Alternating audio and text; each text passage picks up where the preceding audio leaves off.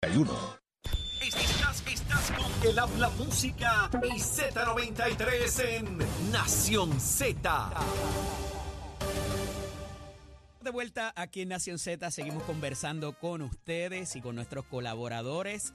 Y tenemos un programazo para ustedes en la mañana de hoy. Está por ahí ya mismo viene el expresidente del Senado Kenneth McClintock, viene el senador Héctor Santiago, está el representante Jesús Hernández, la ahora representante también Gretchen Howe estará con nosotros, Pichito Rezamora. Hoy la cámara, hoy la cámara prevalece. Está Héctor eh, eh, eh, por parte del Senado, así que vamos a hablar con, con ellos en nuestra primera conversación del día por varios asuntos, a ver qué nos tienen que decir, porque el senador Héctor Santiago, a quien le damos la bienvenida en la mañana de hoy. Buenos días, eh, senador. Saludos a ti, saludos a todos los que nos escuchan. Y está con nosotros también el expresidente del Senado y exsecretario de Estado, Kenneth Davidson McClintock y Hernández. Buenos días, Kenneth. Buenos días, estoy bien contento esta mañana porque anoche tuvimos un concierto del 95 aniversario del Capitolio. De hecho, Héctor estuvo allí con nosotros. Excelente. Este, y la verdad, la verdad es que fue tremenda, tremendo espectáculo histórico. sí, hay que felicitar al, al señor presidente del Senado por esa ¿verdad? Por, por esa concurrencia. Eh, tuvieron hasta el, hasta el, hasta el juego de fútbol allí, eh, por lo que me dicen. Así que. Ah, bueno, después, después dejaron la pantalla. Ciertamente. Mira, eh, quiero pasar a este asunto de la vista de la mañana de hoy, que uno de los participantes es el senador Héctor Santiago. Está próximo a entrar a, sala probablemente, así que le doy el turno a él inicial, por si acaso tenemos que, cortar dentro de unos minutos. Eh, para ver qué, qué va a pasar en esa sala en la mañana de hoy, donde su señoría, junto a otros aspirantes eh, y funcionarios electos, eh, pues van a, a llevar su reclamo de que esta otra gente no jugó bajo las reglas que ustedes tuvieron que jugar. Explícame eso y pónmelo en contexto, Héctor. Pues mira, precisamente como bien explica, nosotros lo que estamos aquí es pidiendo que las reglas del juego sean igual para todo el mundo. Aquí todos los partidos que tenían más de un candidato para una sola posición cumplieron con su deber de someter los candidatos a la Comisión Estatal de Elecciones, de cumplir con el proceso de recogido de endosos en caso de que, tuvieran que recoger endosos. Incluso la gente del Junte con Victoria Ciudadana, los del PIB, hicieron el método alterno de ellos antes de que llegara la fecha del 30 de diciembre para no tener que recoger endosos, para no tener que ir a una primaria de ley. El Partido Victoria Ciudadana no hizo esto y por lo tanto nosotros estamos pidiendo al tribunal que descalifique a los candidatos que son más de uno para una misma posición y que no cumplieron con el recogido de endosos. ¿Pudieron hacer el emplazamiento y todo lo demás para que estuvieran presentes en la mañana de hoy? Sí, sí. Incluso yo estoy en el tribunal ya y, hay, ya algunos de ellos están frente al tribunal. Ok. Kenneth, a esos efectos, se, ha traído el asunto que si hay standing por razón del daño, si es directo para con, con estos eh, funcionarios electos y aspirantes, eh, y que esto pues no necesariamente es algo que debería ser justiciable porque se ha hecho antes y antes no los habían, antes nadie se había quejado. No, pero fíjate, en el pasado cuando se ha hecho, el único partido que realmente eh, seguía estos mecanismos era el Partido Independentista Puertorriqueño y como muy bien ha señalado Héctor, este el Partido Independentista Puertorriqueño, parte de, la alianza, eh, habían completado el proceso antes de la fecha que tenían los que no quisieran participar del proceso alterno para radicar su candidatura eh, oficialmente en la Comisión Estatal de Elecciones. Lo que pasa es que ahora este, están proponiendo eh, un método alterno que culmina después de la fecha límite para eh, radicar candidatura en la comisión. Eso, eso es un, una diferencia significativa en cómo observan eh, las reglas. Y yo creo que hay que ir al espíritu de la ley. El espíritu de la ley es la igualdad. Y si, y si los candidatos del PNP y el Partido Popular han radicado sus candidaturas a tiempo y, y, aunque no tuvieran competencia, eh, tenían sus peticiones de endoso, pues eso debe aplicarle a todo el mundo. O sea, ¿por qué, ¿por qué debe haber un candidato que no tenga que probar en forma alguna que tiene un mínimo de apoyo para poder figurar entonces en la papeleta. Héctor, para que llegue, para que llegue una controversia al tribunal, tiene que haber un daño, quien lo reclame tiene que haberlo sufrido, número dos, pero también tiene que haber un remedio en ley que pueda conceder ese juzgador de hechos. ¿Qué ustedes solicitan? Así, tajantemente, que deba ser la resolución del juez Anthony Cuevas para estos propósitos. la solicitación este, que estamos haciendo en este momento es que se descalifiquen a los candidatos que no cumplieron con el proceso. Como bien dijo Kenneth, ellos pudieron haber cumplido con el método alterno como hizo el PIB, la gente de su junte, y no lo hicieron. Si ya pasó la fecha del 30 de diciembre, que era donde había que someter todos los candidatos, y, y si había más de un candidato, empezar a recoger endosos, cumplir con ellos el 30 de, el 31 de enero, cumplir con el 50%, el 15 de febrero con el 100%, y esto no se hizo, pues hay una violación a lo que está establecido en la ley, así que estamos pidiendo que se descalifiquen a los candidatos. Eh, pero eso pudiera afectar de alguna manera, Kenneth, lo que es el derecho al voto del elector y no necesariamente el derecho al, a un aspirante o a una persona a ser candidato. Esto me suena a algo que tú conoces bien en un momento dado de tu historia. Explícame por qué. No, sí. Eh, yo creo que yo creo que el tribunal podría utilizar de alguna manera su creatividad Ajá. este y, ¿Para hacer podría quizás bueno, podría venir a decir que, que tienen el, el mes de marzo para recoger sus peticiones de endoso. Y permitir que entren entonces en la papeleta, de esa manera. Que entren en la papeleta los que puedan probar que tenían ese apoyo mínimo necesario para, para tener acceso a la papeleta. De lo contrario, porque hay una campaña de, de voto rating. Eh, eso sería quizás algo alguna alternativa que les quede. A esos efectos, Héctor, eh, para propósitos de lo que pasa de aquí en adelante eh, y particularmente la participación o no del Partido Nuevo Progresista, que parece que se han resistido a entrar, pero de momento dicen que sí, como que no. ¿A qué atribuyes eso si has tenido conversaciones con alguno de los miembros del, Partido Nuevo Progresista? He tenido conversaciones con algunos y sí, realmente eh, están on board con, con la demanda. Eh, tenemos al compañero Pichito Zamora que, que, que hemos hablado con él también y y está, está un buen con nosotros y he hablado con varios de la, de, la delegación, así que eh, aquí realmente no es una cuestión de que el PNP está a favor o el Partido Popular está a favor. Aquí el punto es que todos debimos haber cumplido con el, con el debido proceso y el Partido Victoria Ciudadano no cumplió con él. ¿Esto pudiera ser un precedente para más adelante, Kenneth? Eh, bueno, un caso como este ciertamente va a ser precedente para más adelante. ¿Y contemplas que van a este subir a, quizás de, si, si fuera alguna de las partes eh, contraria o adversa la determinación? Bueno, lo que se vaya a subir, pues tiene que hacerse bien rápidamente y en eso la rama judicial tiene que cooperar, este, porque eh, el pasar del tiempo empieza a precluir la posibilidad de, de alternativas este, para resolver esto inmediatamente. Claro que sí. Agradecido de que estuvieran con nosotros en la mañana de hoy.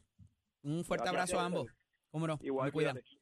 Excusamos al, al compañero eh, y senador Rafael Bernabe, ¿verdad? Eh, que también es parte de esta de este asunto en el tribunal eh, y no pudo estar con nosotros en la mañana de hoy, pues parece que tienen unas reuniones y demás, así que lo excusamos para propósitos de la dieta y el millaje. y, y ya es momento ¿verdad? Pues de todo el calendario que tenemos por acá, está con nosotros en la mañana de hoy, como les anticipé, el representante Jesús Hernández, quien preside nada más y nada menos, ahorita me equivoqué, no es la comisión de, tiene que ver con asuntos del consumidor, sino la famosa Comisión de Energía. Buenos días, bienvenido, representante. Buenos días para ti, Eddie, buenos días para todos los que nos escuchan. Un placer estar aquí. con nosotros aquí en persona porque se da una conversación mucho más fluida, muy agradecido de que estuviera con nosotros. Y ciertamente ahí eh, en la preocupación, y nos lo decía la alcaldesa hace un rato, de que ahora eh, se está exigiendo socolor de proteger las instalaciones y el sistema, muchas inversiones por parte eh, de no solamente el gobierno, los municipios, sino inclusive las personas eh, que llevan a cabo sus querellas y muchas veces, mire, pero es que usted tiene que poner ahora allí y gastarse 20 o 30 mil dólares en una subestación. ¿De qué se trata estas querellas que son óbice de la investigación que ustedes presentan en la Cámara? Bueno, en la mañana de hoy, como parte de la resolución de la Cámara 1077, vamos a estar citando a Luma Energy, ¿verdad? Todo ese equipo de trabajo, a los alcaldes asociados y federados del país, a personal eh, que represente asuntos energéticos de la fortaleza, porque a través de los cinco meses que llevo como presidente de la Comisión EDI, eh, cuando estamos en las comunidades que tenemos ese contacto directo con la gente, uno de los temas más apremiantes son las querellas. Y es la preocupación de que hablo esta querella el día de hoy y en seis meses no he recibido una sola respuesta. ¿De qué hay ahí? ¿De cosas eh, de los postes? Cambio de, postes, cambio de foco, interruptores, eh, fluctuaciones de voltaje, muchos ejemplos. Y en la mañana de hoy nosotros queremos que Luma llegue a la Cámara de Representantes para que conteste varias preguntas, no tan solo de los representantes, también de los alcaldes, que son los que viven día a día, eh, el asunto de las querellas, porque son los constituyentes de nuestros municipios que van y nos llevan ese tipo de, querellas. Y nosotros queremos ver, número uno, Eddie, cuando llega una querella, cómo, cómo ellos priorizan este tipo de querellas. ¿Cómo ellos saben que esta querella está impactando a una persona que está conectada a un tendido, a una máquina eh, eh, eléctrica? Y tenemos un ejemplo. Hace dos meses yo estuve en Orocovis, Eddie, y visitamos un caso de una persona con Alzheimer conectado a una máquina donde tenían una querella abierta por seis meses por frustración de voltaje. El personal de Luma había ido al mes eh, y le había notificado que no había nada en particular en la residencia y que todo estaba en orden. Nosotros estando allí en vivo, hubo una frustración de voltaje en vivo. Al otro día se resolvió la situación. La pregunta es, ¿no debemos llevar llegar a estos niveles de llevar a las personas directamente a la residencia para que esto se resuelva. Debería haber una mayor fluidez en la eficiencia de la respuesta y eso es una de las cosas que queremos ver a través de las preguntas que vamos a hacer esta mañana en la, en la, en la comisión. Ciertamente, representante, pero aquí hay una... No lo quiero poner como una dificultad, pero hay un reto, porque obviamente mientras las facilidades y el servicio eléctrico estaba en manos del gobierno bajo la corporación, eh, pues la incidencia de ustedes era mucho más, así también como la de los alcaldes, ¿verdad? Eh, ustedes llamaban, levantaban el teléfono y la situación se resolvía. Pero ahora, con el contrato de APP, de la alianza público-privada, quizás la cosa cambia y no necesariamente tienen esa respuesta inmediata o quizás la que ustedes quieren? Bueno, la realidad es que volvemos, estamos viendo un país donde cada tres meses o cada trimestre aumenta la tarifa de luz. Y yo creo que nosotros como constituyentes, si yo estoy pagando un precio de luz que está altísimo, lo menos que yo espero es una respuesta eficiente ante una querella. Así que obviamente aquí el negociado de energía, eh, el representante del, del, gobernador, ¿verdad? La fortaleza, nosotros los representantes y los senadores tenemos la responsabilidad de traer a este tipo, ¿verdad? De, de consorcio, que en este caso es Luma, para que dé respuesta de cómo ellos van a mejorar la eficiencia, porque sabemos que ellos cogieron un, sistema eléctrico que estaba caído. Y la pregunta es muy válida y la podemos hacer desde estos micrófonos también. La pregunta quizás era, eh, y para, para cerrarla un poco, es que, dado el, el, contrato que existe, ¿qué garras tiene el legislador para de alguna manera hacer cumplir lo que es a, Luma? O dice, pues mira, tú no, eso, pues, quien me puede meter mano es el, negociado o la oficina esta que, que se creó, pero ustedes no, no tienen ninguna injerencia ahí. ¿Existe o, o no? Bueno, obviamente el, la APP concede, en este caso, ¿verdad? Se concedió lo que es el, el, contrato de Luma Energy. Nosotros, obviamente, la responsabilidad bajo, bajo la Cámara y en este caso la Comisión de Energía es fiscalizar y es asegurarnos que al día de hoy ellos provean eh, alternativas diferentes, mecanismos diferentes para que el pueblo de Puerto Rico se sienta seguro en lo que es el sistema energético. Estamos a febrero. La semana pasada, Eddie, llovió de manera interrumpida por 48, 72 horas. En Villalba hubo una comunidad que estuvo, yo creo que 48 horas sin luz. Wow inaceptable. Y al igual que Ponce, Peñuela, estamos en febrero, ahorita llega junio, se acerca la temporada de huracanes. Hay una preocupación en las comunidades del país. Nosotros queremos llevar la voz, ¿verdad? Ser ese portavoz eh, ante Luma Energy para garantizar. Eh, sabemos que esto no se va a mover de un día para otro, pero sí queremos ver eh, respuesta inmediata y que en los próximos meses se vea un progreso en lo que es la respuesta a, a las querellas, porque por ahorita viene junio, viene por ahí, se acerca cualquier atmósfera, ¿verdad? Cualquier evento atmosférico, un fenómeno sucede algo y estamos dos semanas, tres semanas sin luz, lo cual sería inaceptable. Eh, un poco, eh, ¿verdad? Hago la pregunta porque yo sé que antes de su señoría la comisión la tenía el representante Luis Raúl Torres y cuestionaba mucho ese asunto. Y desde esta perspectiva, o sea, yo no hago esta pregunta de la nada, y es porque en el caso, por ejemplo, de la Alianza Público-Privada de Carretera, todavía tú tienes un DITOP que puede exigirle. En el caso del aeropuerto, tienes a puertos.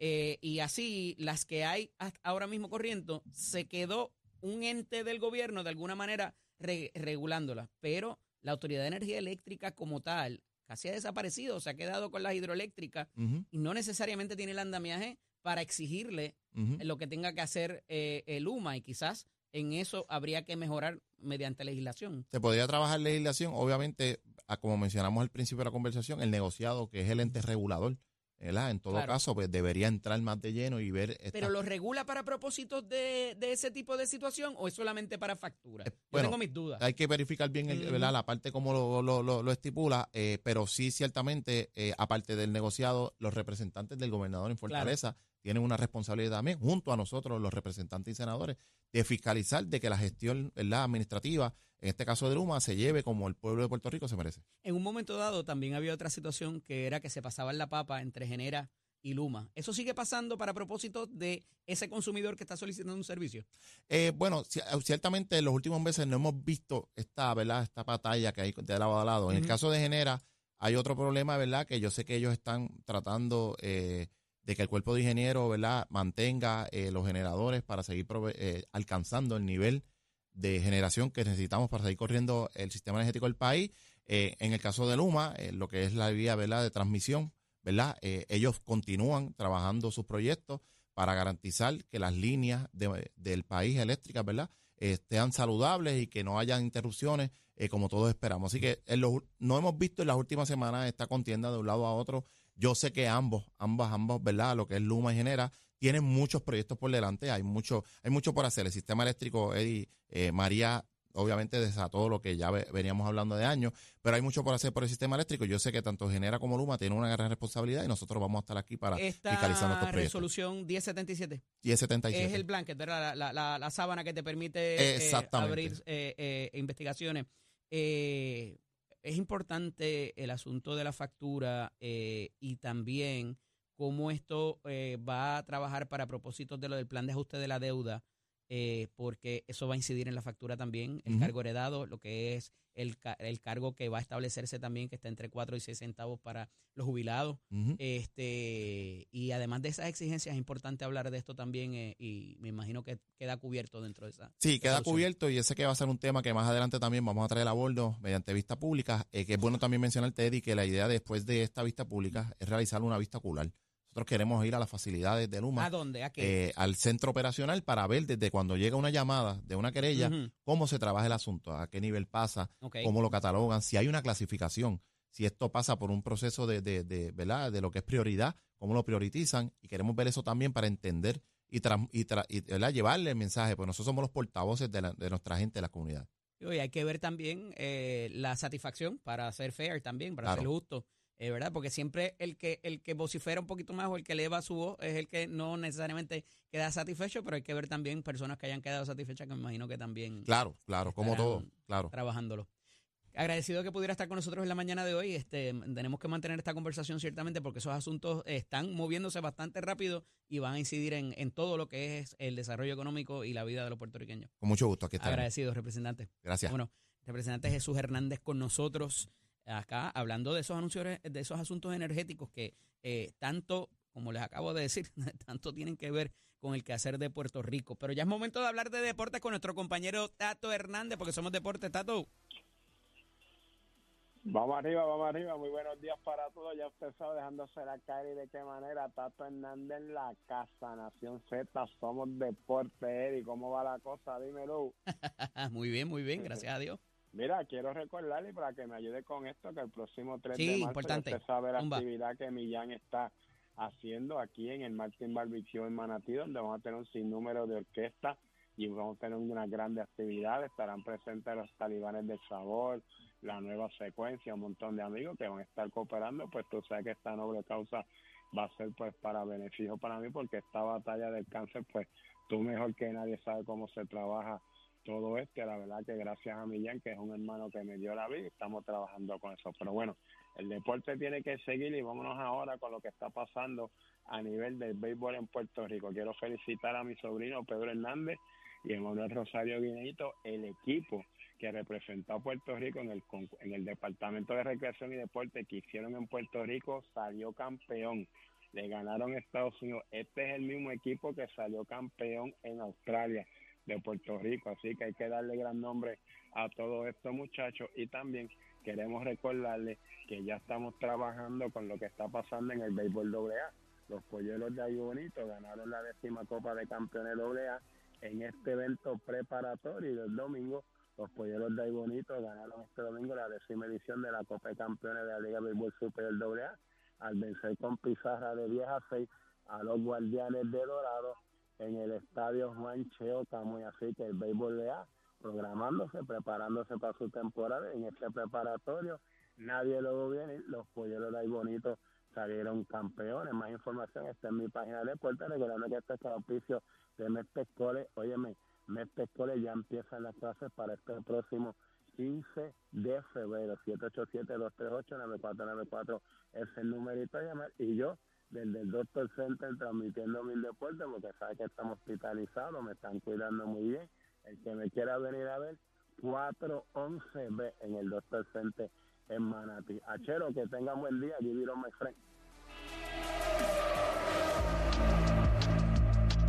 Buenos días Puerto Rico, soy Emanuel Pacheco Rivera con el informe sobre el tránsito. A esta hora de la mañana continúa el tapón en la mayoría de las carreteras principales del área metropolitana, como es el caso de la autopista José de Diego desde el área de Bucanan hasta la salida hacia el Expreso Las Américas, así como la carretera número 2 en el cruce de la Virgencita y en Candelaria en Toa Baja y más adelante entre Santa Rosa y Caparra. Además, algunos tramos de la PR5, la 167 y la 199 en Bayamón y la avenida Lomas Verdes entre la American Military Academy y la avenida Ramírez de Arellano. Por otra parte, la 165 entre Cataño y Guaynabo en la intersección con la PR22 y el expreso Valdoriotti de Castro desde la confluencia con la ruta 66 hasta el área del aeropuerto y más adelante cerca de la entrada al túnel Minillas en Santurce. También la avenida 65 de Infantería en Carolina y el expreso de Trujillo en dirección a Río Piedras, la 176, 177 y la 199 en Cupey y la autopista Luisa Ferré entre Montelledra y la zona del Centro Médico en Río Piedras y más al sur en Caguas, así como la 30 desde la colindancia de Junco Sigurao hasta la intersección con la 52 y la número 1. Hasta aquí el tránsito, ahora pasamos al informe del tiempo. Para hoy lunes 12 de febrero, el Servicio Nacional de Meteorología pronostica una mañana nublada con algunos chubascos pasajeros, pero a medida que transcurra el día, este se tornará generalmente soleado, ventoso y placentero en todo Puerto Rico. Hoy los vientos soplan del este con velocidades de 8 a 14 millas por hora y algunas ráfagas sobre las 25 millas por hora, y las temperaturas máximas estarán en los medios a altos 80 grados para todo Puerto Rico. Hasta aquí el tiempo les informó Emanuel Pacheco Rivera. Yo les espero en mi próxima intervención aquí en Nación Z. Llévatela, chao. Somos, una mirada fiscalizadora sobre los asuntos que afectan al país. Nación Z, Nación Z. Por Z93, somos su noticia.